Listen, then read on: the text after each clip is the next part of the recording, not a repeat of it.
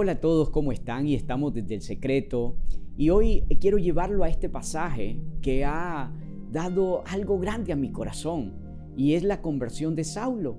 Y cuando él está relatando su conversión en Hechos, si va conmigo por favor a Hechos 22, en el versículo 6 dice, pero aconteció que yendo yo, dice, al llegar cerca de Damasco, como a mediodía, de repente me rodeó mucha luz del cielo me lleva a poder entender dos cosas.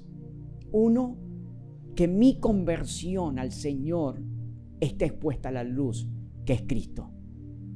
Y de esa manera yo puedo reconocer quién es Él. Y usted puede seguir leyendo en el pasaje cuando llegue el profeta Ananías y le toca la puerta.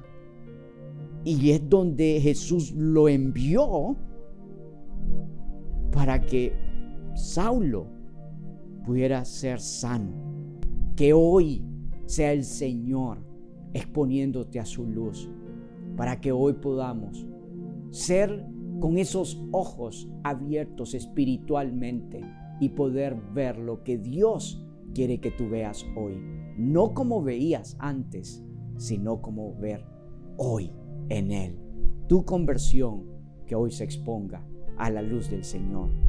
Hoy puede ser que Él esté pasando por tu casa y hay una luz que está entrando a tu casa.